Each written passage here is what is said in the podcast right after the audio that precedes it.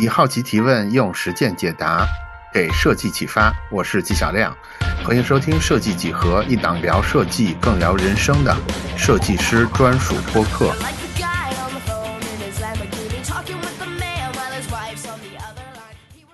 今天我们邀请到的这位嘉宾是听友 KK 点名的一位年轻设计师吴宇。吴是没有的，吴宇则是岛屿的宇。吴宇是一位很年轻的设计师，尽管年轻，但是他已经有过两次创业经历，并且在站酷成为了推荐设计师。他在抖音有接近四万的粉丝，在小红书也有上万粉丝的支持。KK 希望听到的呢，是他对于品牌设计的理解。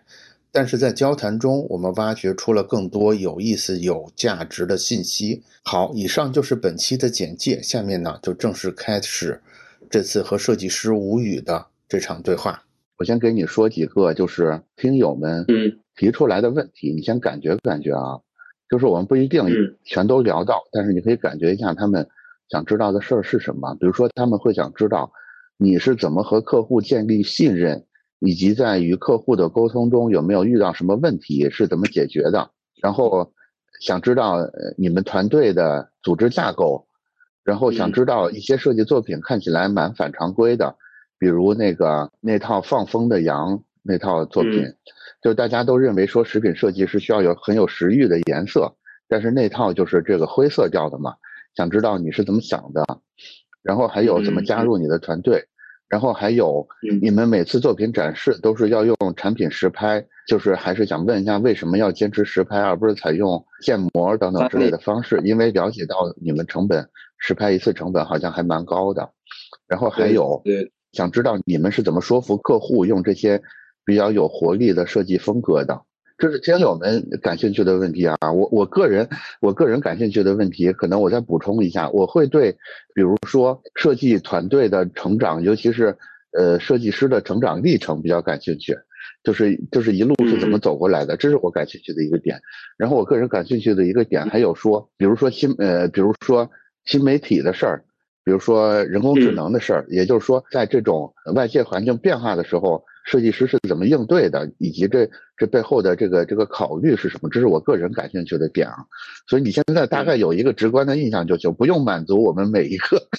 不用满足我们每一个问题。对，其实我这都可以聊，其实都是可以聊，因为可能其中里面有一些问题，我们可能有我们自己的坚持，还有我们的一个呃价值观嘛，就包括现在整个市场的平面设计的市场发展。啊，包括商业设计的发展，嗯，我们包括刚刚那个听众说怎么样，我们为什么要坚持实拍，或者这个成本为什么很高？那其实我之前在我的自媒体上面也有讲过，我们做东西为什么现在不计成本？其实整个项目下来，呃，时间周期、服务周期都很长。那最后包括整个设计公司的利润、纯利润，呃，可能普通设计公司纯利润能到百分之三十，但我们可能最后纯利润只能有过百分之十五、百分之二十。然后更多的这个利润就拿去做最后的一个呈现了。那我们做的越来越多的时候，发现最终的作品呈现甚至要占你整个作品的重要程度，可能都要占个百分之三十。所以我们其实是非常重视最后的这个拍摄的，因为而且我们比如说我们在站酷上发布，其实我们一旦发布了，对吧？这个东西你就收不回来了。就是就像大家说，互联网是有记忆的。一样的，我们上传上去是什么样就什么样，所以说我们还是很在乎。包括甚至我们现在，呃，团队里面我们有自己的摄影师，我们专门招招聘了自己摄影师。然后他拍摄其实也是一个技术活，但总的来说，其实他反而会比我们以前可能用三 D 去渲染要节省时间，并且效果更好。对对，其实都是能够回答的。那只是我个人在整个逻辑阐述上。可能没有没有那么严谨，这个看你们在不在意。对对对对，我觉得我觉得没有关系，我我觉得可能也听得对，好像也不是特别标准，因为我是这些都没有关系。我觉得我们追求的，哎，你是四川人吗？我以为你是安徽人呢，因为有个作品你说什么，这个有个安徽的客户说怎么着的，我觉得没关系，就是我们我们主打一个真实、随意、放松，因为播客这种载体它是时长比较长的。它其实是没有办法放置这种信息密度特别高的信息的，所以怎么说呢？就是另外一个我觉得现在大家也看了太多，就是这个叫啥字正腔圆呀，或者说这个绝对正确的东西了。其实大家想看点儿更个性化的、更有、更更有真实感的东西吧。所以没有关系，这这都没有关系。是是是是是。那所以无语能简要的，就是先快速的过一下这个大概的成长过程是什么样嘛？我们看看这里边是不是有什么契机可以同时回答上面那些问题的。嗯嗯嗯嗯，其实可以讲一下，嗯，我个人的一个经历吧。嗯，我做，虽然说我大学学的是这个是呃视觉传达，呃，但是我自己个人最早二十岁的时候，我我的愿望是能够成为一个原画设计师。我当时是想要，比如进入这种腾讯呀，我也，我也是，我也是，对对对，当时就很酷啊，追求，对呀，对的。嗯，追求，然后甚至呃，我毕业了之后，我毕业了之后，我就来到北京，然后当时我就哎追梦来了，啊，我就找了一个这种原画工作室，然后嗯。给他们交钱，然后学习，呃，但是当时那个工作室的老师就告诉我，你必须要做个三到五年的准备，然后尤其是你可能月薪一个月也只有三千块钱，一直在重复做这样的工作，可能才能熬得出来嘛。但是我家里条件的话，那会儿是不允许我，就是一直就是可能拿着家里的钱，然后我想可能这不是一个办法，啊，我可能没有办法去坚持做我真正想要去做的事情了。那么我就回到了成都。那么回到成都，我就在想我去干什么啊？所以当时是没有学就回去了是吗？还是学了之后？学了，学了。啊 我待了半年。然后，但是那会儿半年我还要交学费，我还是相当于我毕业了，交学费，我还要向家要生活费，对。然后我觉得，而且我在北京，当时呃住的环境也特别差，我我觉得我每天可能就看着那个天花板，我就哭，就不知道未来我的方向在哪里。对，虽然我每天努力，好像在呃工作室画图，跟着老师一起学，但好像也。也不知道自己到底能不能做得出来，每天都在想这些事情嘛，也会很焦虑。嗯，啊，那我觉得我再这样继续待下去，我会得抑郁症的。呃，包括家里确实不支持了，那么我就就相当于我就回成都了，我就回四川，回成都。那我回成都，我想的我就在想我该做什么嘛。嗯，因为我做平面这一块儿，呃，就是第一个是我大学期间本来就学这个，然后我大学期间可能也有这种契机嘛，我接触了一些。朋友，那朋友他会给我介绍一些小活儿，就比如说我那会儿认识一些呃做室内设计的朋友，那么他嗯就哎我们这儿有个网吧的 logo，啊你能不能做呀？就这种，我说能做啊，但我其实我大一的时候那会儿我就说我说我能做，但其实我连大一的时候我连 AI 我都不会，嗯，我但是我那会儿会手上画嘛，我就会画，用一个本子，比如画。画了满满一本，然后我说这个 logo，呃，大概我觉得它可以长这样子，然后我就在网上找一个会 AI 的人，嗯，我说你帮我把它给做出来，画出来啊，对，画出，我就去交付给甲方，哎，甲方很满意，然后我甚至给甲方看手稿，哎，甲方觉得你这这孩子，呃，特努力吧，然后那会儿就慢慢的，哎，我发现这东西它能够赚钱。啊，能够增加我在大学里面的生活费，嗯。嗯，但是它不是我真正最后想去做的事情嘛，真正想做的是原画嘛，所以说我回成都之后呢，我想着那怎么样继续养活自己呗，我就想着那还是干我可能在大学里面干的这种活儿，挣钱的这种活儿，挣钱的这种活儿。但是那会儿一八年嘛，一八年呃，抖音刚刚兴起，刚刚兴起，我就在抖音上发视频。也就是说，你大概是一七年毕业的。差不多啊啊，对对对对，继续继续啊，对，然后的话，我就在抖音上一开始在发我个人的生活，我没有想着我把设计要往这个东西上发嘛，我就哎，但是我在想，为什么我不能把作品往上面向抖音上去输出去分享呢？哎，我就那会儿可能就是发几个图片，然后配一个音乐，哎，结果大家非常乐意看，非常乐意看，然后就有客户。但是现在，嗯，自媒体客户，在我当时看来，那些客户的质量是完完全全够的嘛，嗯啊，其实我那个阶段，嗯，来生活了，一个月能挣挣个几千块钱，这样子的。但是我那会儿边做的时候，我就还在想，我是不是还得做个其他的事情？但是中途可能嗯投，当时做了和其他人合伙，可能做些其他的事情，然后也有一点点小成就嘛。然后慢慢的，我还是回归到可能做设计。我就在成都，我二十三、二十四的时候就创立了现在的这个团队 L l s 然后。我我我有一点还是还是挺好奇的，就是当时做的那个事情是什么？因为因为因为我据我观察啊，就是有很多设计师他后面走的路径跟别人不太一样的原因，往往是因为他在中间去干了一个别的什么事情导致的。所以你你干的那个事情是什么？你就大概说一下方向就行，我们感觉一下方向就行。哦哦，对我们那会儿合伙，比如说开那个体验画室，我不知道你知不知道这个东西。体验画室。对成人体验画室，就是你过来，呃，在这儿画画一下午画，然后有老师教你，对零基础，对体验画油画呀这样子，就是有点像那种叫什么，就是陶陶艺吧，类似那种东西，反正就是啊，明白明白。你你继续回到主线上来，不好意思打断啊，嗯嗯。然后当时就成立了这个工作室嘛，从最初的在成都可能招了两三个人。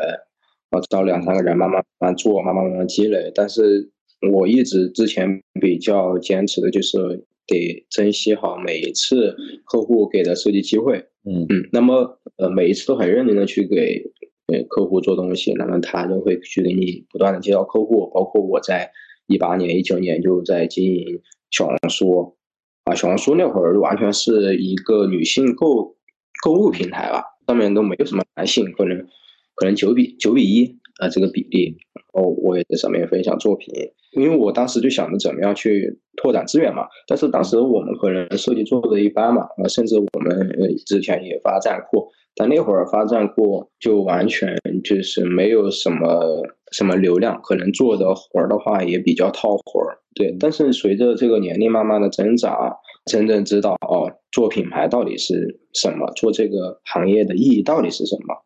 就是自己去把它给摸索出来的这个问题非常关键，所以我不得不打断你。就是，所以你你目前认为就是做品牌或者做设计的意义究竟是什么呢？我觉得做品牌设计的意义。其实我是觉得品牌设计，我们达成最终的目的，呃，就是去帮。其实呃，如果按照严谨的来说，那其实就是建立品牌企业形象规范嘛。但我觉得它真正的意义就是去帮助我们的呃品牌、我们的企业用户，去在呃现在非常内卷的一个市场和它所处的赛道上，看能不能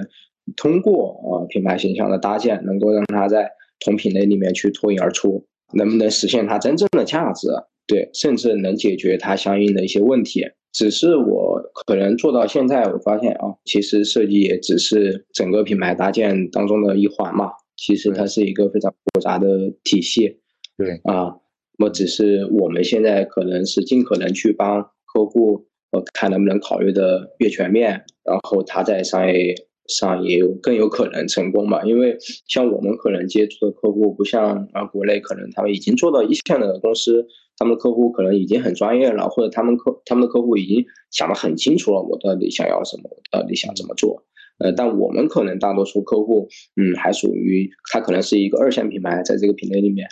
呃，他要想要去成为一线品牌，嗯，那么其实他也有很多，嗯，他自己呃没有想到的地方。对，所以说我们可能就尽可能去给他提供嗯建议。其实我们双方都在成长的这么一个过程吧。嗯，对。然后你就像嗯呃其他小伙伴甚至同业的小伙伴可能会问，嗯，那怎么样让这些客户去信任我们？那我我觉得这个行业其实很现实，客户也很现实。那么你还是得有一些比较成功的案例。一年卖了多少个 G G M A 啊？对啊，还是靠这个，靠真正的实际转化说话的，也不是说你拿到多少奖，客户就会去找你。所以说，我们现在就是想着，嗯，我们可能尽力的去做好每一个案例，可能把它都当做一个它极有可能在商商业上去取得成功的，嗯，这么一个案例去做。我觉得我们就在是，我一直在说，我们其实就是在一个磨剑的一个过程。那么。只是看哪一天这把剑真正适合出鞘，对，就只能等待这么一个机会。那我们等待这个机会，我们不不能说我们就摆烂了，对我们一定是非非常非常努力的。嗯嗯嗯，对，那可能也才会导致我们近一两年才开开才开始真正可能受到一些同行的一些关注。就像您刚刚可能知道，可能看过作品，但是完全不了解我们嘛。对，我们在我们也在在努力。假如说我们把整件事说成零到一，一到十，十到一百，一百到一万的话，你认为现在公司你们在哪个阶段呢？嗯，在零到一吧，就是连一都没到呢。你认为对吧？对，对我个人是。连一都没到，可能很多人，因为我们平时工作室也有很多同行过来，就是跟我交流沟通。嗯，他们以为我可能我们做自媒体做的比较好，其实有很多现在呃做自媒体的呃做 i 个人 IP 设计师 IP 的，他们都是很少看过，可能就可能对于他们来说，我也有启发他们吧，就是他们可能看过我的视频，然后再做这件事情。啊，甚至怎么样去嗯发作品、讲作品，嗯，对对对，哦，他们以为我们的客户特别特别多，对，以为我们自媒体做的比较成功，可能客户特别特别多，但其实很少。那不是说客户客户少吧，是说优质的客户少，就是能和我们目前发展阶段比较匹配的这种客户，呃，其实很少。其实还是来源于站酷和呃 Behance 这样的一些专业的设计平台。我有一点是很好奇的啊。嗯，就是比如说，就就是我会发现你们的行为背后有很多逻辑，比如说这个逻辑，呃，我举两个例子好了。第一个例子就是每个客户我都要尽其所能的服务好他，而不是说我要追求一个投入产出比，这是你们的一个底层的价值观，对吧？另外一个底层的价值观就是你们会认为说跟客户一块儿成长，然后把每一个，也就是说你们与其说在服务客户，不如说。在试图碰到一个在未来能成长为巨头的客户，然后作为设计师，作为他的设计服务方，你们一定也会在客户崛起的过程里边，同时完成你们的成功。就是我不知道你是不是这两个逻辑，是先确认一下是不是存在这两个逻辑。对，就是我刚才从你的描述里边感觉到了这两个逻辑，但是我的问题是什么呢？就是在我看来，这两个逻辑绝对是正确的。但是这两个逻辑并不是那么容易能悟到的。你现在你跟我说一一一个人一个小孩儿，就是比如说他上大三，他就悟出来这两件事儿，我觉得可能性微乎其微。然后你的描述，所以问题是，但是你的描述里边，你们家又没有什么前辈啊，什么长辈在做这一行，你自己怎么悟出来这样一件事儿的呢？或者有更多的事儿啊？你们有更多的底层逻辑，都有类似，都给我一个类似的感觉，怎么悟出来的呢？对，其实我有时候也在问我自己这个问问题，就是我是为什么会嗯这么样去去思考？呃，我我其实很少，我也有去听什么设计师讲座也好，对呀，很少去其他设计师去阐述观点，因为我比较坚持的就是说，我在做我们在做的这件事情，它就是一件具备匠人精神的这么一件事吧。我觉得就是在它的逻辑很简单，但但我我觉得我可能呃把这些东西悟出来的呃重要原因，可能是因为我真正接触这个呃很早很早。另外一个我没有把它当成一个生意，对生意，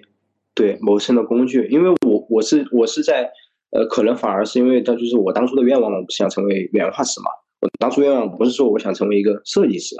呃，那么可能我真正又在做这行的时候，我在靠它谋生的时候，这个途中，我我我觉得怎么样去呃寻求能够让我达成我更多的成就感？那么我是觉得，可能我觉得我们最终还是以最终的作品呈现，能不能做出更好的作品，以这个为目标。我每个项目其实没有去算过这个项目最终我们要挣多少多少钱。那从最开始可能两三个人的团队做到现在十几个人团队，我觉得可能就是因为我坚持我的这个初心，就像您刚刚说，我可能坚持我这个初心才能走到现在。如果我不坚持我这个初心，呃，我可能像其他的有一些自媒体呃博主也好，可能趁那个流量风口，我直接大量的接单，我可能什么几万块钱啊一套 VI。这样去接，那我可能有很，我可能早就赚了很多钱了。我可能请一大批的设计师在公司 copy 复制，呃，不用去想那么多，哎，不用去管客户的落地，不用去管真正的我们说最后的呈现，对吧？其实这件事会变得很很轻松，整个过程会变得很轻松，无非可能你就存在碰到天花板。对，所以说这个可能那个东西，我想的很清楚嘛，我也看到，所以我我我现在有点明白为什么你说只是在零从零到一了。对，我我我觉得我觉得我觉得大多数人对你们目前状态的理解，我觉得谦虚一点会说我是从一到十，可能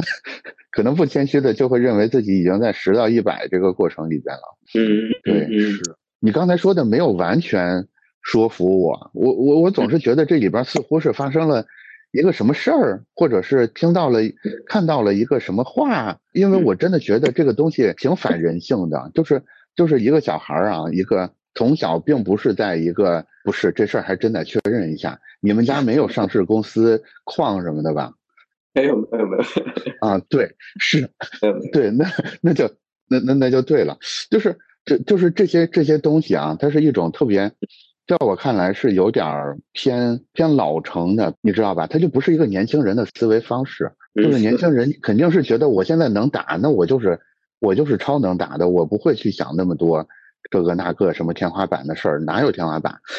对，这个这个可能更接近于一个本能的想法。但是你这个行为肯定不是不是这么一个逻辑在在驱动的。他有发生什么事儿吗？或者说？你们是哪个客户？你们从客户身上身上学到这个东西了，或者说，哎呀，我我不知道，但是总觉得这个，其实我我我觉得就是做这行，我觉得有这行的一个底线，而且我其实觉得我们现在在做的事情本来就是，呃，你做这行或你做设计，它应该就应该这样，对，应该的做法，我们并没有说我多做，它其实就应该有这么多内容。其实这个反而是不奇怪的做法，只不过在某些时代背景下看起来变得奇怪了。对对，就就像很多可能同行回来说：“你这样你能活吗？那你不怕你公司明天就垮掉吗？”我说：“我说我就是我我也会说呀，我说我为什么怕呢？就是大不了嘛，其实就算是退万步嘛，大不了可能我们嗯经营不下去啊，明天就关门嘛。那关关门呗，无无那无非就是我们。”从头再来，要么我可能做个其他事儿，因为我觉得我把这个东西想明白了，那我其实做其他事儿我也能做。我并不是把我本来就没有把它当成一件生意上的事情在看，而且你你的付出、你的客户、你的同行其实都能看得见的。对，不可能你的客户过来说你是傻子，对，只有你的同行可能说你是傻子。当时你们那个成人绘画的那个。体验那次那次创业是因为什么没做下去？那次创业是是这样子，那次创业就是我们另外两个合伙人也很年轻嘛，然后我们其实当时已经做到就是全成都第一了，就排名嘛，当时有个大众点评排名，然后我们是非常呃内卷那个我们的用户的服务的，我们服务特别好，能感觉出来，能感觉出来，对我们服务特别好，然后可能其他其他的你去那儿，比如说我画一下午画。可能就给你提供一一个一杯茶，那我们可能还给你提供点心，然后服务特别好，服务特别好，可能做到第一，我我就在跟我们另外两个合伙人说，我现在这个画室太小了，我们应该扩大。嗯，对，就一一八一九年那种，呃，我们说这这个时候我们应该去扩大了，我们可以甚至去呃其他区再开开一个分化室这样的，对，我们再去其他区去竞争嘛，因为我们。呃，整个商业模式已经摸摸的比较成熟了，我觉得很成熟了，完全可复制了。我觉得，我觉得现在到这个复制阶段了。那么，另外两个合伙人他们就不干嘛？啊，不愿意。那不愿意的原因是什么呢？就是因为他们觉得我其实还有一个事情在做，就是我在做设计，我设计这边有收入，对我也有收入，那他们就觉得不平衡。就他觉得我应该去，我这所有的重心还是去做设计，不要再跟他们去再分一杯羹这样子。那其实他们说的很现实，那我就想着啊，行行行，那我最后呃一分钱没要，我说那你们接着干就行。对，我就只只我就他们现在还在干吗？对，还在干啊，而且干的很干的也挺好的。对对对对对，好吧。但是从那个之后，我就我就想清楚了，我就说我不能合伙，我干任何事我不能合伙了。对，然后可能干设计公司工作室这个就是我一直以来我一个人在做。明白明白，就是这样的一个。一个一个发展嘛，然后我我我个人可能我的所有的客户呃跟我这个人接触之后，他们可能对对我的反馈啊，他们就觉得我这个人可能比较真诚吧，就没有那么的套路，我我可能就是有什么说什么这种。另外那个问题，我觉得也很重要的问题，就是至少你发在站酷上面的作品，你们的设计风格还是挺鲜明的。对吧？嗯，以及怎么说呢，挺前卫的。你你怎么理解这个风格是一种刻意的选择，还是你认为是一种时代的必然，还是是一种无心插柳的结果啊？等等的。我是觉得是时代的时代的变化，市场的变化。其实疫情疫情后时代，其实慢慢已经冷静下来了，消费品已经冷静下来了。呃，最热潮的时候，新消费是在一八一九年嘛，那会儿最热潮的时候，那会儿不就是号称所有的呃产品都值得做一遍嘛，所有的传统产品都值得重新去做一遍。但疫情后的话，我可能还是秉持的一个思维，就是任何的，因为我们是视觉设计，那么它必然就是。呃，对外的传达就是第一感官嘛，眼睛看到的是第一感官。我希望它是很扎眼的，对，它是很吸睛的。嗯，它在同品类，它在同样的货架上，我摆在一排的时候，你能够先被吸引到，然后先被吸引到。我的逻辑就是你要先被吸引到，然后再去看，哦，再去了解这个产品。我觉得必须要达成这么一个过程。对，然后我就一直就坚持坚持的这个点去去做东西，然后我要求团队也是我们输出上看能不能找到差异化，同时存在这个差异化的同时，就是它能够被大多数消费者去接受，或者他的目标的用户能够接受这个设计风格。对对对，其实我觉得我们做的，我觉得我们做的东西还是保守的。要要是我们对外发布的和我们没有对外发布的，甚至是我们自己的练习。其实相对来说，发布出去的或者客户落地的还是比较保守，相对来说比较保守。然后另外一个，现在的平面设计其实，嗯，我是觉得很难再做出呃什么花样了。其实什么样的风格也好，市面上基本上都有做。那只是我们呃可能啊，我们有一个技巧，就是我们在一个传统，就像我们羊肉一样，我们在一个传统的品类里面。这种视觉是很少见的，像我们已经做的那个方木一样，它那种视觉是很少见的。但是这种视觉风格在其他的品类里面，可能已经有人在做了，有人做过了。我们只是搬到一个非常传统的行业里面，它就会有这个技巧，它其实是一个技巧，它就会能够很快速的去形成一个突破。就等于这个前卫性已经在别的品类里边验证过了。而不是说我完全从，而不是说我完全从零开始去做这个假设，是我拿已经验证过的假设去再再复用在可能你叫落后也好，或者叫更传统的这些领域里边。对这个技巧，对我们就是在用这个技巧啊，在用这个技巧，包括包括我们甚至呃最近在做的大米已经做完了，但是还没做发布嘛，其实也是用了这样的技巧。但是我相信我们可能发布的时候，嗯，所有人都会有这个感受，也会有同样的一个。一个感觉，所以我感觉你们的风格大概可以归纳成就是，就是乍一看很奇怪，但是你你一想又特别合理，就是这两点都要满足，就是你首先要能跳出来，其次你跳出来之后，不能说人看了之后。觉得你跳的很很古怪，而是说，对对对，看完之后会觉得啊，他就应该跳出来，就是应该这样，对吧？对是，对对对。对，所以说我觉得这个可能才是就是有价值的差异化设计，对，不然你这个就是我，这个也是我比较好奇的一点，因为因为你肯定是很年轻的设计师啊，对吧？一一七年才毕业的话，很年轻的设计师，但是我觉得，对你们。就是你们对平面设计、对品牌的很多思考，我觉得甚至都可以用用哲学这个词来形容了。就是它不像一个这么年轻的设计团队应该是应该琢磨的事儿。这个其实又回到那个问题了，就是我必须得解开这个扣，究竟是为啥？这个可能也跟我真的平我我平我个人啊，我平时是很喜欢去呃看一些商业商业的书籍啊，这个有看。呃，商业上的研究，包括呃，这个这个习惯是怎么养成的呀？就是因为我觉得我我在做这一行嘛，尤其是我在做新零售、新消费，那么我们必然要比我的客户更了解新消费这个行业，去了解这个行业他们在做什么，他们未来在做什么，什么样的行业，呃，什么样的呃产品，它在呃未来的市场上或者人群的需求上，它更具备呃一些优势，那我肯定要比客户更知道、更了解嘛。那那我我我才能去想一下，就是你说你说的这一点，我觉得，嗯，我相信谜底就是这个东西。但是，这个就衍生出另外一个问题来，就是据我观察，大多数设计师对于看设计类的这些，不看商业的这些东西是极其排斥的，就是是有有一种生理上的不适，因为因为就是就我个人的体感而言，我我我我自己也也不停的在跟大家说，你要你要去看多关注商业方向的东西啊，比如说那些各个行业的研报啊、白皮书，你该看是要看的呀，你你你要明白这个新消费为什么是。它是究竟是怎么发生的呀？在在日本、日本、美国，它是怎么发展的呀？各个品类，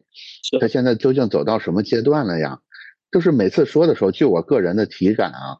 就是每次我跟设计师说的时候，大家都是点头的。就是这个点头里边是不是敷衍，我不知道啊。但是当时大家都是表示不反对的。但是比如说我过一个礼拜，我说，哎，那我上次给你的白皮书你看了吗？他说我很忙，我没没来得及看。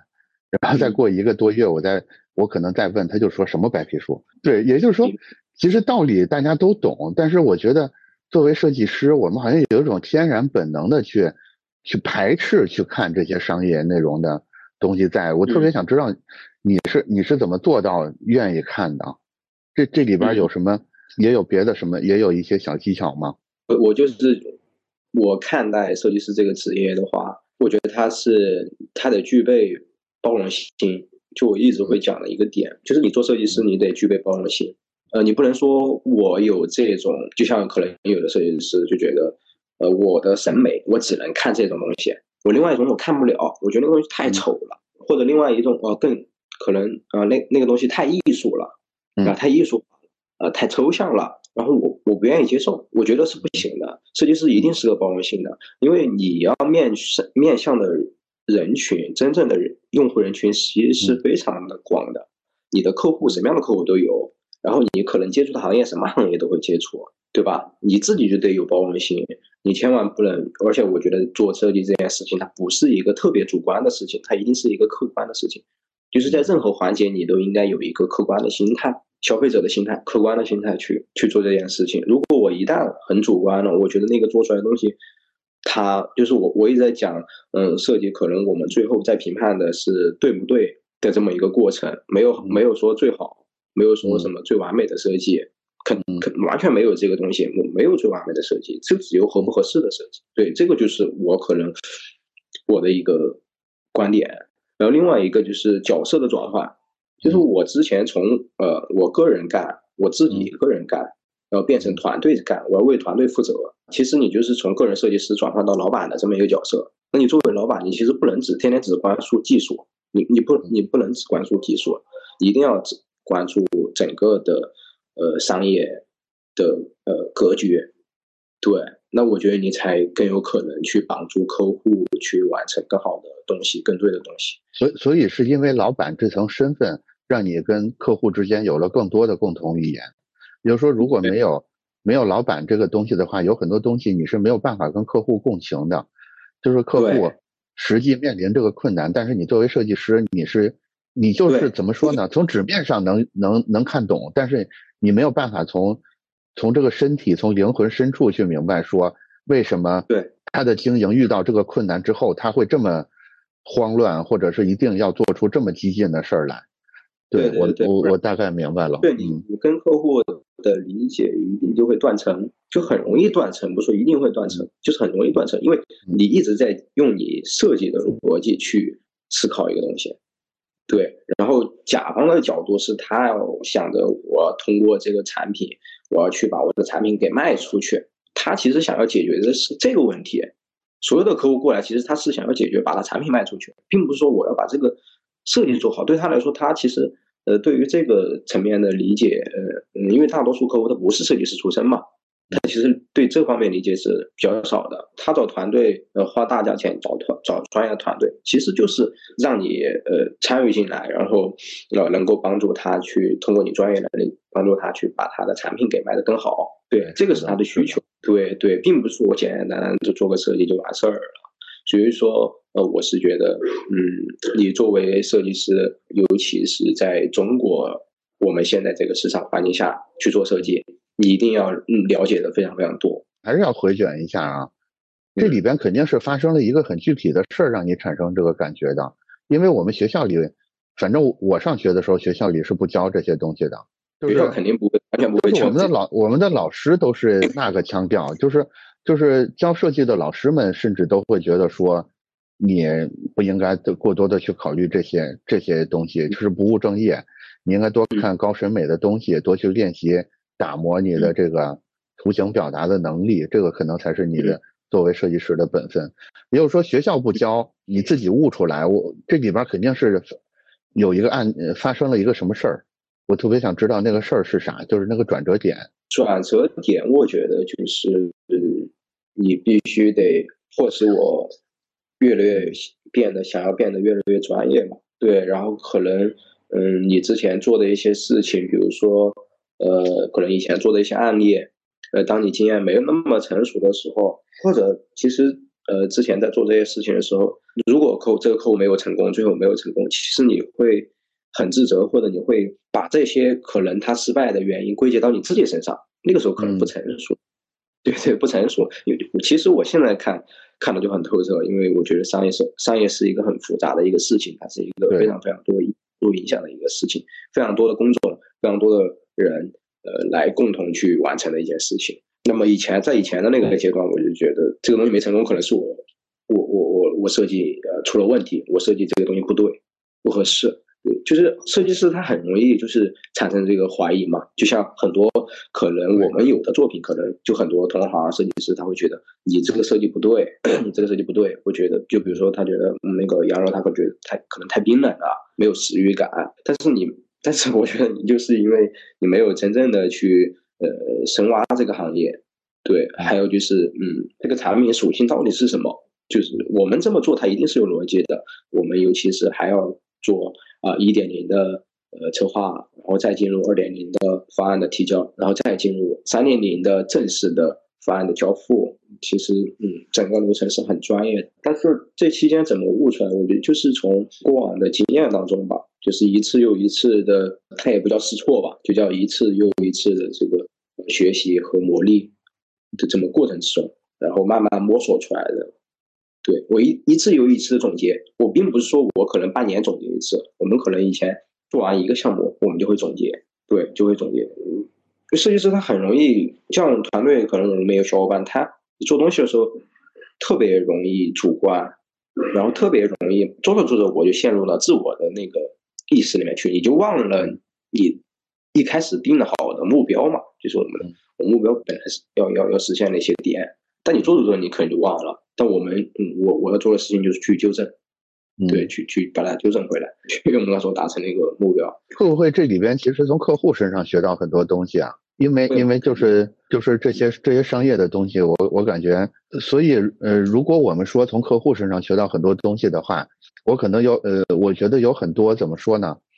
有很多更年轻的设计师会对这一点特别好奇，就是究竟怎么应该跟客户接触。或者更具象一点说，你怎么去开拓客户？包括这跟客户的接触接触里边有什么绝对不要踩的坑，或者是十分好的经验可以分享的？因为，因为我觉得这个也是我们怎么说呢？就是设计专业，就是就是大学的设计培养、设计专业培养里边的一个缺环，就是我们基本上不讲去怎么去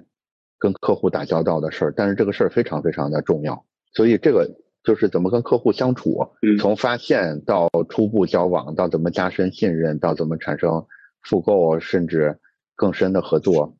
来聊聊。其实我是觉得，设计师与用户之间、与客户之间的相处，就是在我总结可能两个词，就是真诚和聆听。然后，呃，我每一次我们做项目，我基本上都和我的客户，相当于成成为了一个。合伙人的一个状态哦，没有真正合伙人啊，就是我把它真正当成我自己的事业去做。就如果我在，就相当于我做了方方牙，对吧？我是他其中的一员，创始人之一。OK，我站在这样的视角，我们在共同去做这件事情。我没有并把它当成一个设计完成的这么一个事情。我呃会真正的发自很真诚，或者尽所有的力量去帮你完成，帮你思考。更多更多的问题，那从我的专业角度上，对给了你的建议，那但是我其实一直想说的就是，我我我也只会给到我的客户建议，那客户他永远是做决策的那个人。那么客户跟我长期呃沟通交流相处下来，他会觉得，哦，你其实你这到底有没有认真对待这件事情？呃，你和任何人在相处的时候，其实一眼就能看得出来嘛。对，其实客户他也不是傻子，他也看得完全看得出来。呃，甚至呃，可能项目结束之后，他会他会给你多拿钱，他会他觉得你这次完这个项目，发现付出的可能完全超出了他给到你的之前的这个价值。对，他是能够感觉得到的，感感受得到，感受得到的。对，所以说，当你真正去真诚的对待客户，去聆听客户的需求，真正的聆听客户的需求的时候，你就会从中去发掘更多的问题也好，还是有迸发出呃更多的灵感也好，对想法也好，对，是这样子的一个过程。嗯，因为我没有把它当做一个。就是我给你做完，你给我拿钱，这件事情就结束了的这么一个。我我我特别我特别认同这一点。就刚才你说的时候，我想起来一句话，叫那个幻想对立关系的人是傻缺，真的。但是也就是说，我们在很多设计师讨论的场合里边，我们能看到的全是说，哎呀，客户怎么这么傻呀？客户怎么这么坏呀？客户怎么怎怎么这样啊？客户怎么那样？没有审美啊？没有这个呀那个呀？我觉得这个氛围特别的不好。是因为你在你在没来由的幻想一种对立的关系，就是客你跟客户怎么可能是对立的关系呢？对对对对呀！当这个东西一旦对立的时候，它就不成立了。你在接下来的共事、相处、合作当中的话，其实会变得十分一个是十分困难，另另外一个就会特别的痛苦，对吧？因为因为你觉得这个人，你觉得你觉得这个人在剥削你，这个人要害你，你就看他行走坐卧样样都不对。然后你这个样样都不对，你的微表情就会传递出这些信号给他，让他察觉到这个人是讨厌我的。对他既然讨厌我，对吧？他处处在提防我，那我就要加倍的提防他。就是本来可以很愉快的，大家就是尽管累，但是心情很愉悦的，真正做出来一个对大家都好的优秀作品的一个事儿，就因为这个微妙的心态上的一点点出发点上面的区别，就变成了另外一件事。我觉得。有时候想想，真的挺没必要的。我我我真的完全没必要。嗯，我挺讨厌，就是用这种挑起客户跟设计师之间的这种对立来来来来做流量的这种这种行为的。这当然有很多自媒体设设计类的大大小小自媒体号会做类似的事儿。我觉得这个可能在流量上确实有价值吧，就是因为年轻小孩嘛，就是大家会这么想。你从小。你从小在家都是家里的这个独苗，对吧？都是家里的这个公王子公主，你一出来肯定觉得这个社会上的人跟家里的怎么不像家里人对我这么好？然后你一看公众号写客户是傻逼，你就觉得啊，他说的太对了，他可不就是吗？但是这个非常糟糕啊，这种想法，对吧？对，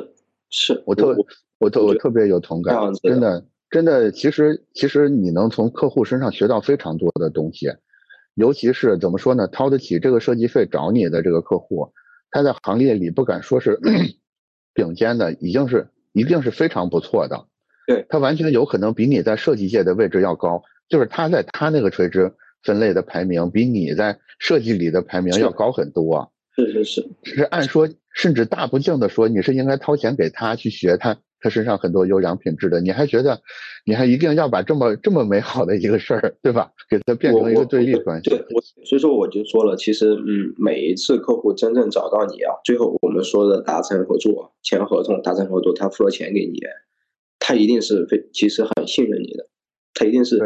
对，他自己也对比过，对他自己也想过很多，然后他也其实会欣赏你身上的某一些特质，他才会真正的去跟你合作。那么他也是欣赏你的，就是我们也是啊，我们不是说我们什么客户都接，我们也会筛选啊，我们可能筛选的过程，我们也会呃从看啊行业我到底适不适合我们去做，或者我们能不能真正发现你的问题一样的，或者我有没有欣赏这个企业的一些特质，一些优良的品质，或者他在做这个产品研发的时候有没有就是有一些我很敬敬佩的一些精神。我也会就是一样的嘛，我觉得人与人之间的这个关系，它是对等的，且呃一定是相互尊重的，那么肯定也会就像行业内大多数可能也会在吐槽的一些问题，我们肯定也遇到过呀，那一定是遇到过的呀。呃，就像我可能我我也遇到过，就是我们很很很真诚的对待玩这个项目，可能花费的时间很精力很久，但客户也有那种完全不能理解的，他接受不了你为什么要花这么久的时间去做我们这个东西，最后就我也会觉得心理上，呃，甚至有的客户你也知道他会，比如说我们项目合作啊开始之后。呃，他会说哦，你做好了之后，我们一我会给你一定会给你介绍客户哦，我会给你介绍很多我身边的客户，对吧？他一定会这样说嘛，很多客户都会这样说。那我也在想，那我给你做完，你为什么不介绍客户啊？对吧？那你如果一直带着这样的心态，你其实也是一个自我消耗的一个过程。就是我说白了，你管这么多干什么嘞？你你只用管，对吧？我做这件事情，我把它做好，我把它只要我呃发自内心的，我问心无愧的，我有好好的交付就完事儿了。对，我觉得就这么一个简单的事情，一个简单的关系。那至于他能不能成功，我也不像以前了。我我会把所有问题归结于自己，我也不会，因为我觉得它就是一个很复，呃，本来就是个很复杂的事情。我们只是帮他完成了呃品牌形象零到一的搭建，他自己一到一到一万，他自他自己要去走的，他自己要要去想办法的，他自己要去克服的。对对对，我们只是帮他完成了零到一一个思路。对我我我我觉得我觉得还是回答了这个问题的。嗯，确实是，就是有有时候怎么说呢？就是喜喜欢认可你的人，你都没照顾好呢。你不要为了就是所谓的规模扩大去去服务那些，可能就是在互相消耗那些客户，就是看起来好像多挣了一点点钱，但是这这背后造成的损失可能是更大的。我觉得更大的一定是更大的。我特别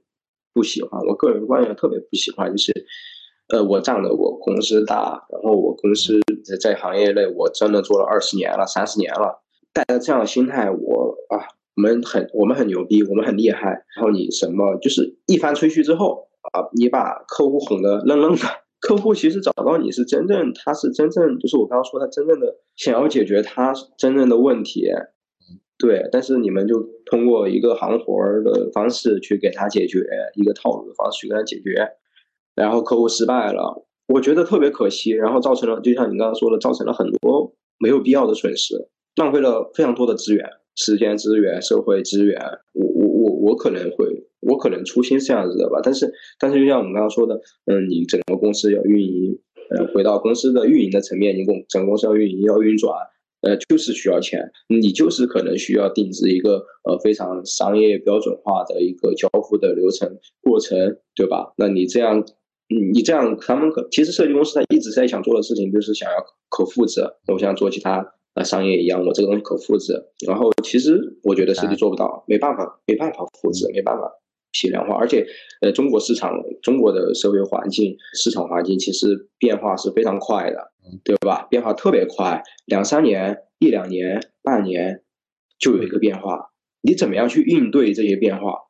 这个真的是。是很难去做的一件事情，就是经，就是经得起时间考验的这些方法论是非常少的，有很多方法论，它有效，但是它有它的有效期特别短，或者是对对，有时效性的，有很多是有时效性时效性的，所以说我所以说我说没有什么呃可复制的方法论，或者能够通过这个方法论你就能够。必然的达到成功，大家都是在一个摸索的一这么一个过程，对，尤其是我是觉得现代设计师本来发展的，尤其是中国的现代设计师，他发展的路程就本来就很短了，现在就很短，然后赶上了一些呃经济，尤其是现在互联网的一些时代的风口，有可能慢慢的发展成现在这个样子，呃，大家其实最想很多呃创业。创业者他想做的一件事情就是把一个产品贴牌，然后做包装一个呃看似比较新颖的样子，然后去卖卖货，对，去挣钱。然后就是就是就是上一代的很多所谓成功的商人，他们是做贸易的，他们不是在做产品，对，他们只是在做这个搬运的信息差的，或者是溜缝的工作，他并没有。真的这种我要做产品，我要做品牌这种念头在，这是很讨厌的一个地方。同时，这同时在上一个时代里，这种人的成功的就是这些优缝的人成功的比例更高。嗯嗯嗯，是是是，嗯，这个东西就像我们刚刚说的，我我我个人觉得我可能还在零到一的这个过程嘛，是因为我可能定义的成功并不是我开了一家呃公司，可能它有一规模，或者我一年可能挣了个几百万，然后我就成功了。我不不是这么觉得的，就是就是那个一，所以我的理解是那个一的意思是。你有一个更完整的世界观，或就是有一个更完整的方、更自洽的方法体系。你认为现在完成度可能还差点，对吧？对，这这个其实这个其实就是我刚才想问的那个问题，因为你刚才提到一嘴说你你们现在给客户提供的还是一个比较专业完整的服务流程。我想问的是，那这个东西可以上哪学呢？上哪学？同行交流算不算学习？也就是说，其实你们是把每一次案例。比比如说一开始有一个特别粗糙的版本，然后用这个粗糙的版本先去服务一个，在这个过程里边自然就会浮现出一些问题来，就来就是整个过程在不不停的补全这个东西。你认为没有完成零到一的原因，也是因为你认为目前这个尽管已经修补了很多版本，迭代了很多版本，但仍然没到一个真正理想的状态，对吧？是的，是的，这个就是这个理解，对对对，这个理解回答的就就是这个意思。怪不得说没有没有完成从零到一呢。从这个角度说，从这个角度说，确实是的。哎，那你认为现在行业里边，尤其是品牌设计这块儿，你觉得有谁已经完成了这个一，或者是不行？这个问题有点敏感，不太好回答。但是好在我们是夸别人哈。你认为在这个行业里边，你做的你觉得做的比较好的是谁吧？以及我们可能从这个好的里边能学到一个什么东西？其实问这个问题的原因是说，你能不能介绍一些更好的这个对谈对象给我来学习？所以跟你熟悉的就更好。对，其实做的比较好的很多，就是我其实很少我会去从团队或者公司的角度去欣赏，对我会从这个作品去欣赏，我会觉得。呃，有的作品就是，嗯，我不会去管它是哪个团队做的，但这个东西最后的呈现，我是特别欣赏的。对，它可能是有很多很多作品我特别欣赏，因为我是觉得，呃，设计公司啊，呃，它很难去把它所有的产出给平均化。就我很难说，我我我我我可能有的项目我做得好，有的项目其实做的里边的不可抗力太多了，对，因为它对这种因素太多了。这种因素太多了，所以说，所以说我我会站在作品的角度去去评估这件事情。嗯，对，可能某一个作品我会很喜欢，然后我能从中可能学到一些东西。就像呃，我们之前跟朝日唯品也有合作嘛，那像 A B C D 给他们服务过那个朝日唯品的一个牛乳，那我我就会很欣赏那个角度，我就觉得哦，牛乳也可以这样做。啊，甚至我以前也喜欢过一些呃日本设计师，他们做一些项目，哎，我想，哎，这种项目他也能从这么做啊，原来他其实也会慢慢给我启发一些角度，就像我们可能现在一些作品，呃，也能够启发一些同行，他可能看到我们有些作品，哎，发现呃这个品类他能够这样去做，原来。其实他是通过作品去启发的，所以我说优秀的作品是很多的，尤尤其是优秀的作品，它一定是大家都比较认可的。对，都会比较认可，并不是说我可能某一些人去认可这个东西，甚至广大消费者他也会会比较认可。其实可能更重要的是广大消费者认可。对对，消费者嘛，对对。然后另外一个，我觉得就是我一直想阐述的观点，就是呃，设计师其实也是消费者嘛，对吧？你在做一个是，对你一定也是一个消费者，你并不是说我就是要比消费者更更高尚。你如果站在这样的。思维角度就不行，不行。我觉得，我觉得就是我从你这个延伸延伸出来，就是就是跳回到刚才跟客户相处的事儿，其实也是同理。就是我觉得我们受到了一个不好的暗示，就是我们总是下意识的把自己当艺术家，那艺术家就意味着你有时候总是要做出很多姿态来。就是故作姿态，其实是没有必要的，没必要。如如果你是设计师的话，你不应该走艺术家这条路。艺术家是需要故作姿态的，艺术家必须得把这个范儿、把这个腔调给做出来，你的艺术才得以成立。大家买的就是你的这个腔调，但是设计师不应该这样。我觉得就是把自己当成一个正常人，也不用，也不用低人一等，一但是也不用故意的高人一等，就是个正常人，对吧？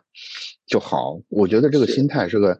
是个非常重要的出发点，就是其实对就包括我们客客户，客我一直也跟客户也说的是，其实你虽然说你在做这些产品，其实你也要站，就是你也要当站在，你就是一个普通消费者，你会不会买你们自家产品嘛？对吧？你会不会真正消费你们自家产品嘛？你不要强行带入说，哦，我的产品就好好好好在哪儿，有多好多好，我这个怎么怎么样？你最后其实就回归的很简单，你如果是用户，你看这样的产品，你买不买就完事儿了。你你对吧？我觉得这个逻辑一定要很很清晰、很简单，因为用户，我们的目标用户，我们的消费者，他也他在买东西的时候，他思考的东西，他思考这些问题的时候也很简单，其实也很简单，也不会特别复杂。对。就可能在不同的环境下，他可能思考的东西不一样。你现在可能经济不好了，我可能就思考这个东西实用性。我不不只是思考美不美观，我要考虑实用性。我考虑我用不用得到，我觉得那我就买。对，是。这个这个其实又是一个说起来很简单，但其实很难做到的事儿。因为因为你仔细观察的话，这个事儿在我们身身边不停的发生，就是他嘴上不停的说这个东西有多好，但是实际上。他自己是，你去他家找不到任何一个类似这个东西的 产品，就是他不会真的消费这个产品，他不知道为什么，他就是呃要表演出或者一种我催眠出这么一种表达出来，就是很奇怪。对，嗯嗯嗯，我我其实觉得这样子，嗯，对，这样子的，嗯，如果是这样的心态和逻辑，其实他很难成功吧？我我我觉得，我觉得尤其是在职场环境下更容易发生这个事儿。也就是说，打工人们更容易做这种言不由衷的事儿。就是你看，你看打工，就是你会你会发现，经常会发现这个公司最真诚的人就是那个老板，就是那个老板是敢于面对很多问题的。但是下面的人就经常会特别有条理、特别雄辩的说这些言不由由衷的话，就是。PPT 做的倍儿厚倍儿漂亮，但是行为上就绝对是截然相反。呃，我觉得这个这个话题值得我未来深究一下。这个话题似乎挺有意思的。然后就是那个问题，就是怎么进到你们团队工作呢？你们现在对对新同事有什么期望呢？新同就是对于新同事的期望，就是就像我刚刚说的，你不能只是把自己当成一个。设计师，对你还是就是同时你要很热爱就是新消费这个行业吧，然后你你也曾经是这些新消费产品的一些忠实用户，对你你得本身很喜欢这些东西，那么你才可能，而且你在平时生活中你有真正去呃用过消费过，呃对吧？我觉得你才真正的会深有体会。那如果你都不是这样的一个人群，你怎么何尝？何德何能说你能够做出这样的一个东西？这是完全是冲突的。然后，呃，可能从经验、工作经验上的话，我们可能现在要求就是至少三年以上的从业经验。对我们现在也不会去招那种应届生了，我们也不招应届生了。我们现在只招资深的一些平面设计师。说到从业经验这儿，我有一个问题啊。因为每个人的从业经验，一方面会带来更好的稳定性，对吧？让他在面面对更多情况的时候更笃定或者更有办法。但是也有一个缺点，就是如果他之前从业的那个公司的这个价值观，包括很多做事的方式，跟你们是有点不融合，你我相信之前多多少少也碰上过这种人。是是。如果发生这种情况怎么办呢？就是你面试的时候，大概还是能感觉出来是不是一路人的哈。就是我觉得。我们双方的价值观是要契合的，而且我们呃招人的时候一直在强调一个事儿，呃，就是你来这儿并不是说单纯的找一份工作，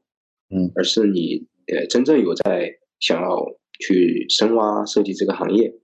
你真正想要去一些让人印象深刻的设计。对对对，如果你只是想找一份工作，我觉得这样能够提供这样工作岗位的。公司特别特别多，就是我们没有必要去一起共事，就我们有我们自己的一个呃价值观吧。另外一个，我们是一个很年轻化的团队。如果你进来了，嗯，那我们其实没有太多的条条框框和过分的一些约束，嗯，对，就尽可能去给你提供一个好平台。其实我最后想要去做的一件事情，我现在也在思考，我们作为设计公司。未来有没有更好的出路，或者就是说能不能有更好的发展的方式方法？或者更加多元化的发展的方向。其实我也一直在思考这个问题，对我也一直在。目前有阶段性的答案吗？阶段性答案没有，可能就是可能就想着我们是不是能去，可能所有的很多设计公司啊，乙方他可能都想最后去孵化一个自己的品牌吧，对，孵化自己的一个品牌吧，呃，做产品嘛，对吧？自己做产品，可能都有这样的愿望嘛。其实我目前也也有短期可能未来三五年可能也有这样的目标和愿望。一步步去做吧。然后我今天整个整整个聊下来，我的感觉其实，嗯，其实我们想说的是，怎么把设计师的观念从一个所谓审美的表达者变成一个可能性的管理者。也就是说，你首先要扩充视野，你的视野里不能只有审美的事儿。其次是你要干的事儿也并不并不是表达，而是管理。这个管理的意思也包含着你能看到更多东西，对吧？你知道怎么去对。这些东西做一个更好的排序，嗯，包括跟你的客户一块儿怎么去排列这些优先级，怎么去加强或者是减弱某些要素等等之类的。我觉得，我觉得这个是我今天听下来的我主观上的一个感受啊。我觉得，其实我我一直不太就是想要去输出一些，比如说，我觉得大家都要去认可我说出的这种观点。那只是我其实也只想说，这些东西也只是我个人的现在目前可能我成长到这个时候了，我的经验所得，对你只能作为参考。这这这个这个也是我特别反对的一点，因为嗯，就是就包括包括为什么在这么多形内容形式里边选了做播客，也是这个原因，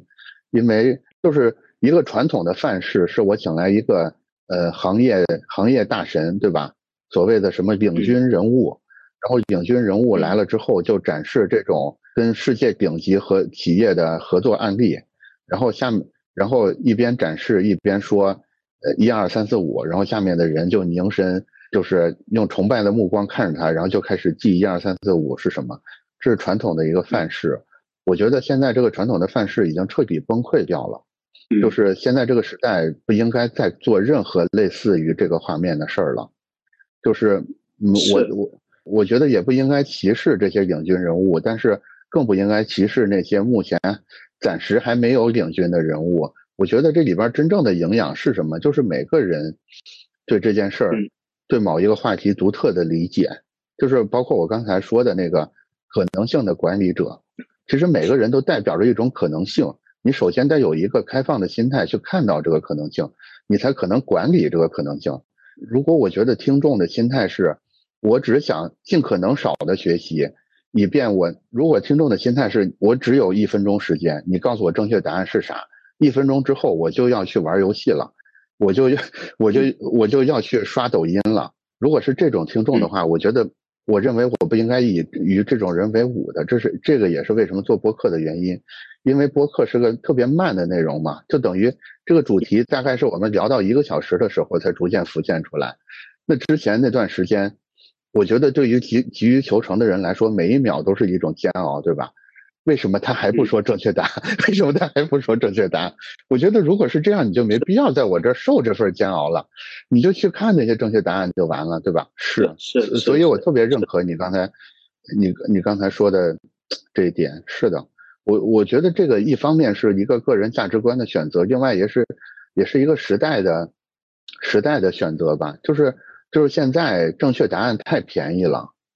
就是你问那个 Chat GPT 任何一个问题，他答的比任何一个人都官方，都油光水滑，对吧？辞藻华丽，然后天衣无缝，你挑不出任何毛病来。但是你要的真的是那个东西吗？我觉得是，我觉得我觉得要的更多的是，你真的遇上这个困难之后，在无数种选择里，这个人为什么走了这条路，那个人为什么走了那条路？以及将来，所以你将来遇上这条路的时候，你才可以真正的调动出来这些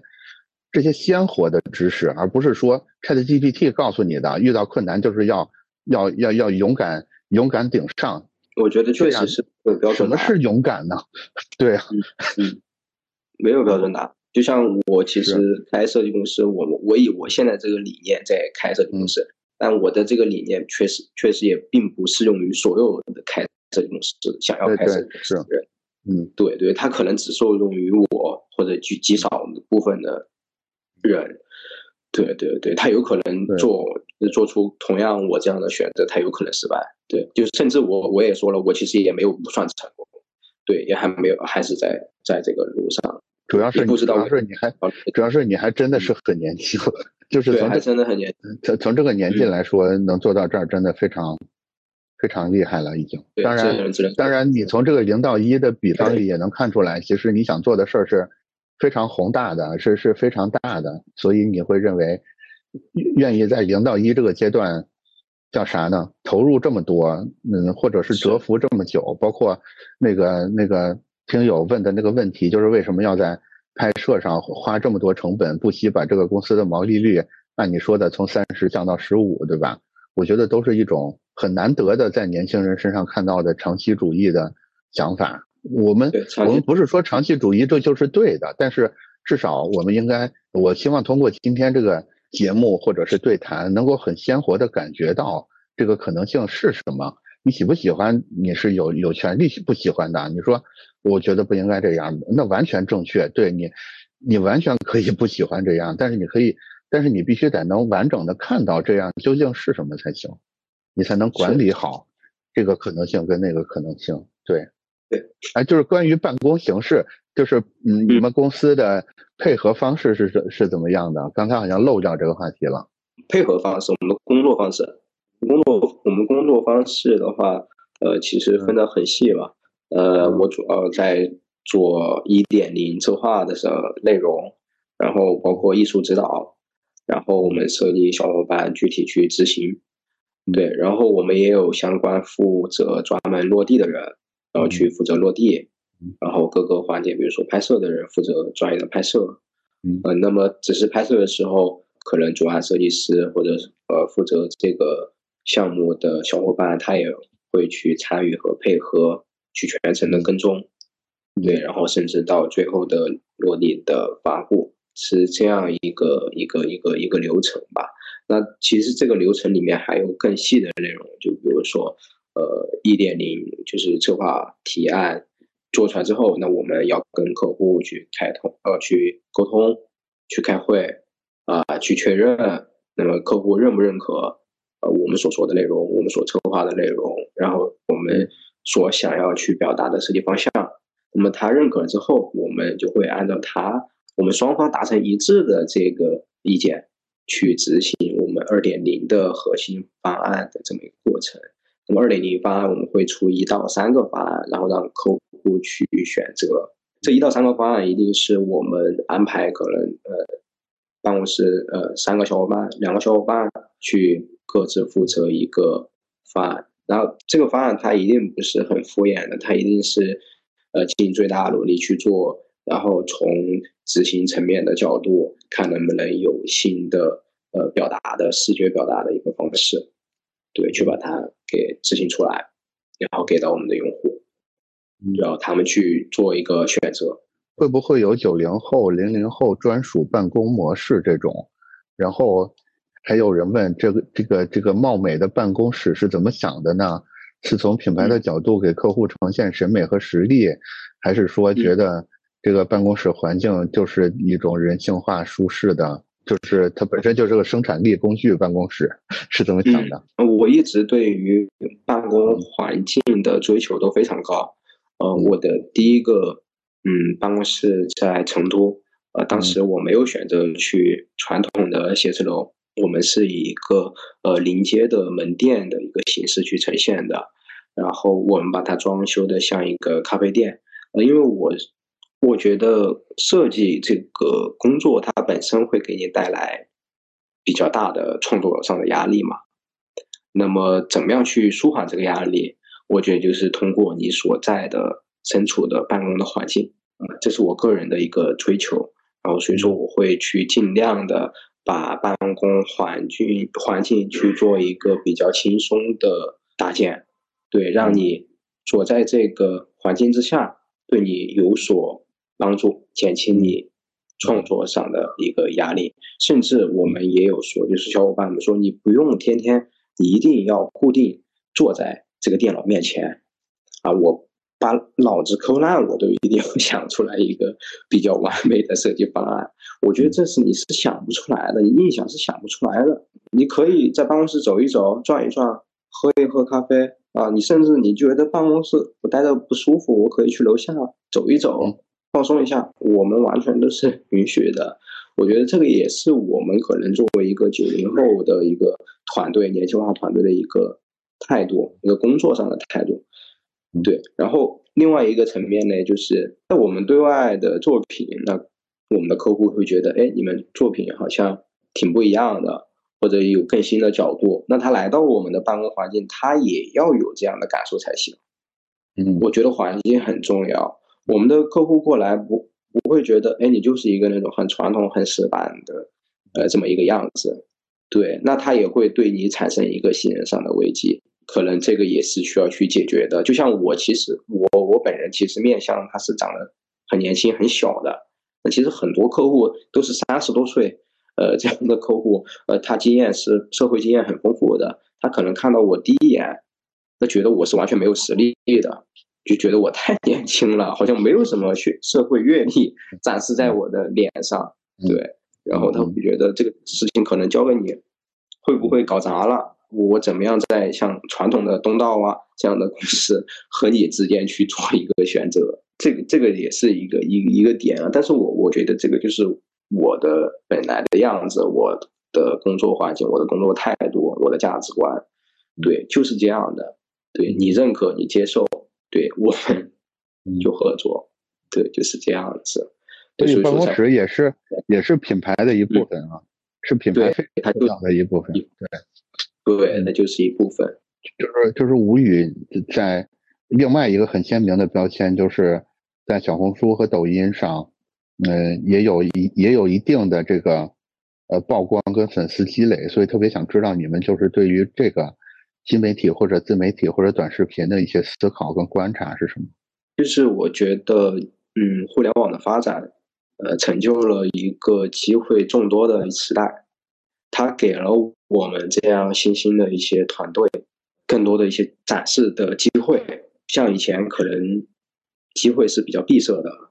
呃，它是存在于可能圈子与圈子之间的。那么，所以相对来说，互联网的发展使得很多的优秀的创作创作者变得就是更公平，就是人人都有展示对外展示的这么一个机会嘛。所以说，而且我发现一点，就是往往是这种。年轻的独立设计师在这上面的表现会超过这些传统的，就是看起来很很大的这种设计公司。对，其实我最早玩抖音的时候，一八年那会儿，很多的设计师和同行也有喷我的，他觉得你把是谁你的作品发在，就是你把你的作品发在这样的自媒体上，对吧？娱乐的平台上。他觉得你是很 low 的这么一个行为，就是这个你能理解吗？其实我觉得可能现在是不能理解的。这在当时可能就是大大家觉得优秀的作品，其实你就应该在专业的平台上去展现，甚至就是应该去，嗯，对，去去参加一些奖项，然后以这样的方式去去做一些呈现，去证明你的实力。嗯，对，你不你你你就是一个就就感觉你在做嗯抖音上去发这样的。作品，人家觉得你是一个跳梁小丑，对，然后就是呃，好像很多客户嗯没有见过，然后也要通过这样的方式去吸取大家的这个目光，对，以前会有这种的，真的会有的。我我现在觉得这个可能现在来看来那个东西就很奇葩了，就觉得当时这种思维很奇葩，为什么不能发？但是我我当时想的是，我其实当时想的是，哪怕我发的东西就那么一个人看，两个人看。那他也说明了，多给了我一次机会，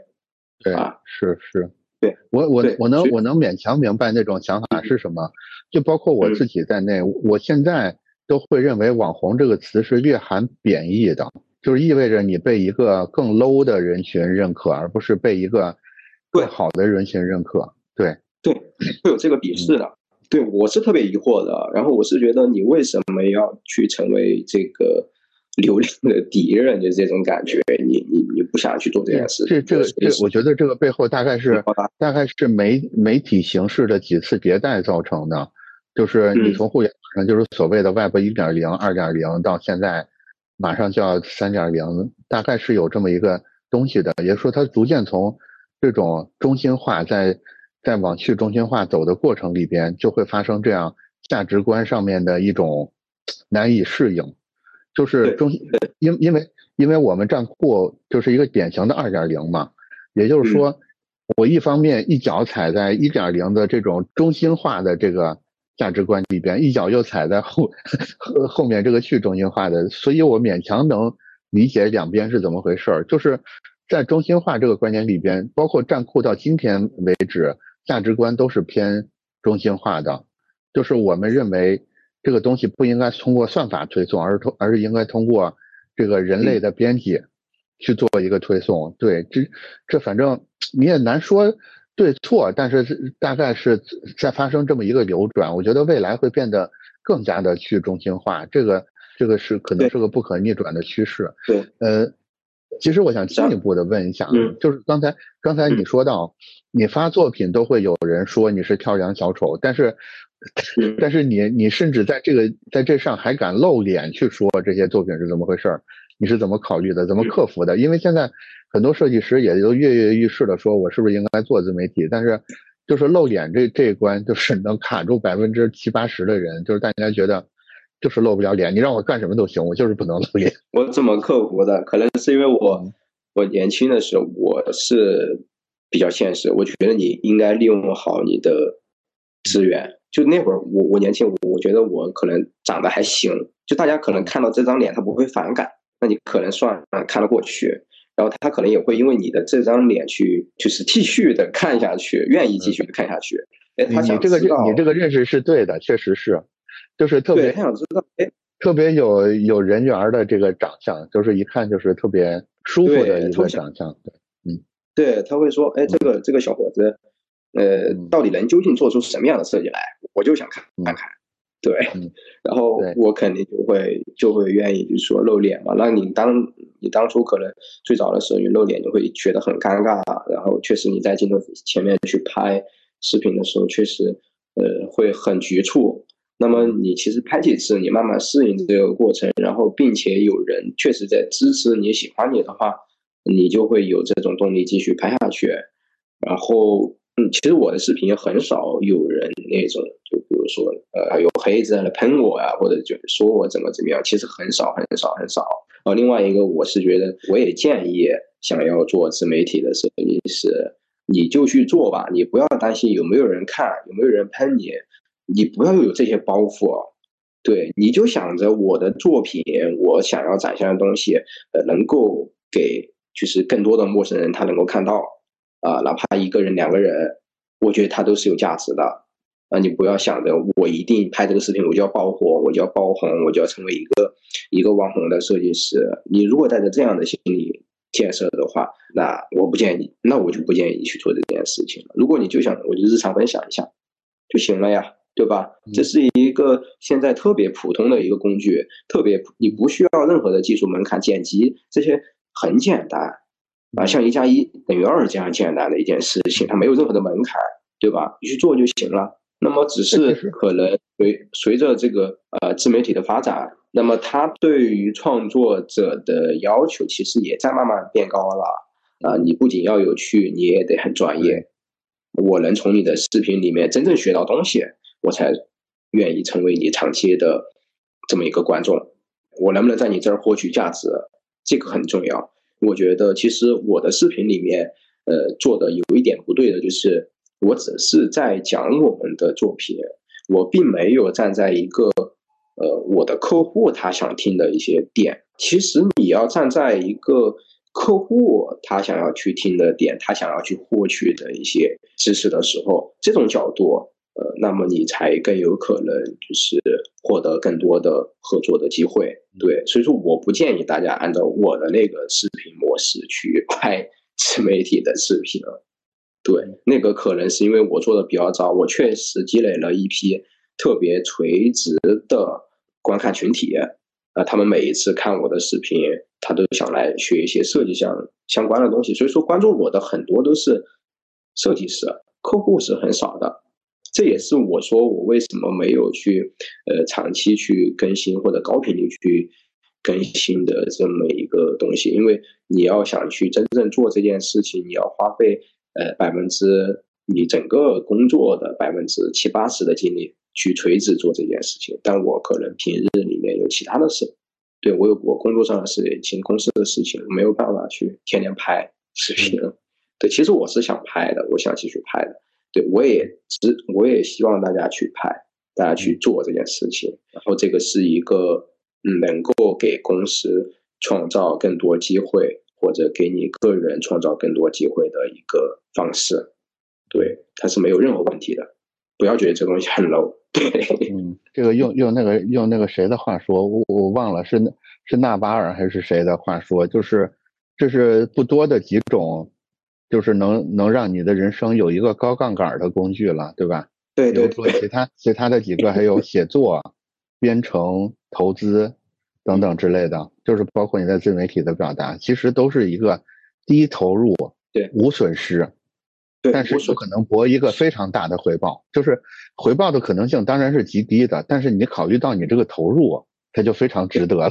对，非 常值得去做，不然像以前客户其实是完全。他不知道怎么样去找设计师，以前是完全不知道，他只能通过呃说的圈子的介绍，然后国像我们国内像你们在做的这种专业的平台，对吧？去找设计师帮助。那现在是专业的平台，就是以站酷为代表，这些平台其实是有一定的理解门槛的，因为就是直接就是作品展示，有时候有时候客户他是没有能力完全解读出来这个作品里边对究竟是什么东西的。但是如果这个作者愿意，对吧？愿意亲身，呃，现身说法，去用这种说话这种最直观的方式去跟他解释的话，理解成本能降下来。就是我觉得，我觉得怎么说呢？就是站酷这种垂类的、更更偏专业的这些更严肃一点的平台，跟这些比如说抖音为代表这些更大众甚至更偏娱乐一点的平台，其实都有存在的价值吧。因为每个客户的调性也不一样。有的客户他可能自己就是设计出身，他就会习惯性的更愿意找这些呃站库这种平台。当然，因为他对设计有一定的认知，他舍得也就更舍得出更高的预算，包括在后面的沟通，包括他对他对设计的重视程度等等都会不太一样。但是你也不可能要求你每个客户都是这样的，对吧？有时候你有一些对设计相对小白一点的客户。说不定是更好的机会呢，对吧？你说不定更帮他打开了一片 一片新的天地。我对是，对，反正反正，我觉得自媒体这个事儿真的是，因为我做播客之后，我也把我的一些呃这个直播里边也在做切片，也也在这些平台发，到现在已经发了两三个月了。那个情况简简直是差的无以伦比，每天就是身边的两三个朋友点赞，粉丝几乎就是完全不增长，但是。我我是觉得，就是就像我刚才说的，它的投入仍然是低的，因为我因为我那些直那些直播活动就是官方的直播活动，呃或者课程之类的，反正我也是要做的。它无非是你你叫废物利用，有点对自己太不尊重了，但是大概这么个意思吧，就是二次利用。嗯，它的成本是如此之低，所以我就可以对成功率的要求期望也降得很低。我觉得这个可能是个正确的心态啊。就是设计师做自媒体一个正确的心态，因为我们吃饭主要的家伙肯定还是设计服务，我们不可能也也不太应该转型成一个什么所谓的大众媒体上面的呃一般意义上的网红，那就那就有点走偏了。但是这个事儿还是应该做的，我觉得反正吴宇就做的挺好的，就是就是状态挺好的，就是没有那种特别急功近利的样子，同时也。我觉得你就是越越不急功近利，你反而越可能把这个事儿做的品相比较好，对，因为你一旦眼睛里或者你姿态里表现出这种很着急的样子来，就跟在就跟跟客户的沟通是一样的，就是有很多有很多时候我们容易高估自己的演技，你觉得，哎，我不喜欢这个客户，但是我能在他面前表现出喜欢他来，其实你。表现不出来，你那点儿，你对他的那点儿讨厌，他完全都 get 得到。其实自媒体上也是一样的，如果你不喜欢，你不想，你不认为自己做的这个项目是很值得说的，你就是为了去获得粉丝，你强迫自己去表演一个什么东西，一定不会太好。有可能能增长粉丝，但这个粉丝其实对你价值都就不大。我觉得反过来，就像吴语这样，就是反正我就是说我自己完全相信的东西，你你喜不喜欢呢？我也不强求。这样最后留下来那些粉丝，他可能是价值更高的，因为它是一种，我觉得它是一种更高层面的认可。嗯，它就不像那些。搞笑的，他就是因为说白了，他就是想看你出洋相，所以关注你，而是说他真的是觉得从你这儿能获得一些真正的价值而关注你。我觉得这个是对很重要的。尤其是其实呃，大家都在聊，可能今年同行大家聊的比较多的就是呃，现在环境不好，然后嗯，业务不太行，大家其实都在想怎么样去拓展自己业务。大家真的是今年问的最多的就是这个问题：我怎么样去拓客啊？因为这个饼变小了啊，这个市场环境不好了，饼变小了，但是做的人还是这么多，分到大家手上的越来越少。那么大家其实就在寻求出路。那有的坚持不下去的，可能就今年就关掉了。其实我有认识很多可能跟我规模之前差不多的，那么他可能做做做不下去，要么裁员，那么就关掉了。呃，没有太多有高质量的客户，确实是这样子的。但是我觉得，我为什么能够活活下来，我们公司能够活下来，并且活得还行，我觉得就是刚好顺应到时代的发展，然后包括我的心态，包括我的心态，可能所造就的就是现在的这么一个路径吧，一个发展路径。真的，我就想起那句话，叫叫那个什么。种一棵树最好的时间是十年前，其次是现在。我觉得是这样的，就是你今天能有果子吃，肯定是因为三年前、五年前、十年前你种了一棵果树。但是这棵果树刚种下的头三五年看起来就是一个笑话，因为头三五年它就是在成长期，它就是不产出任何回报的。那你为什么今天大家都没有粮食的时候，你还有果子吃？是因为三年前或者五年前你做了一件在当时看起来。特别没有意义的事儿，这件事儿会在未来挽救挽救你自己。我觉得，我觉得站酷的事儿也是一样的，就是站酷刚开始号称自己是设计平台的头三五年，看起来也就是一个笑话，因为那个时候就刚刚刚从 Web 一点零往二点零转，那那那个时候的人觉得网络上的所有东西都是笑话，就是他们觉得报纸、电视。对吧？杂志这个才是正经媒体。你们几个小屁孩做的网站，你们也这个那个的。对，但是你是不是要因为别人看不懂，你不能理解，你就要停止干这件事儿呢？如果你停了，你就要意味着将来年景不好的时候，你跟大多数人一样六神无主，然后着急那个时候再去急火火的种那棵树。你你把这个苗种下去，说今年就要给我出果子，这怎么可能呢？我觉得有可能有一些。有一些什么偏门的办法能让他今年出果子，但是代价一定非常惨重。对，是，嗯，是的，是的，完全是这个道理，这个我是很认同的。不应该也没必要去把自己逼到这种绝境里，所以趁着现在还有饭吃，赶紧多种几棵果树的苗，对吧？将来早早晚晚用得上，一定用得上的。我觉得，对对对，是是。无语总结一下，总结一下，来做个 ending。我首先。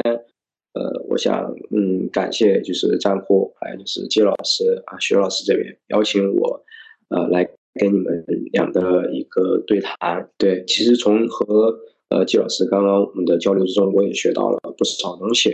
呃，我其实是一个很愿意和呃我的客户也好，我的同行也好去交流的。我觉得一定是需要去交流，然后去打开自己的视野。呃，另外一个我也非常感。感谢一直以来，呃，喜欢我们工作室作品，呃，包括关注我个人自媒体，呃，看着我成一路成长的这些忠实的小伙伴们，我其实非常感谢。我在我的创业的过程中，开设计公司的过程中，我做设计的过程中，我其实也有很多想要放弃的时候，但是真正让我坚持的，就是因为有人喜欢。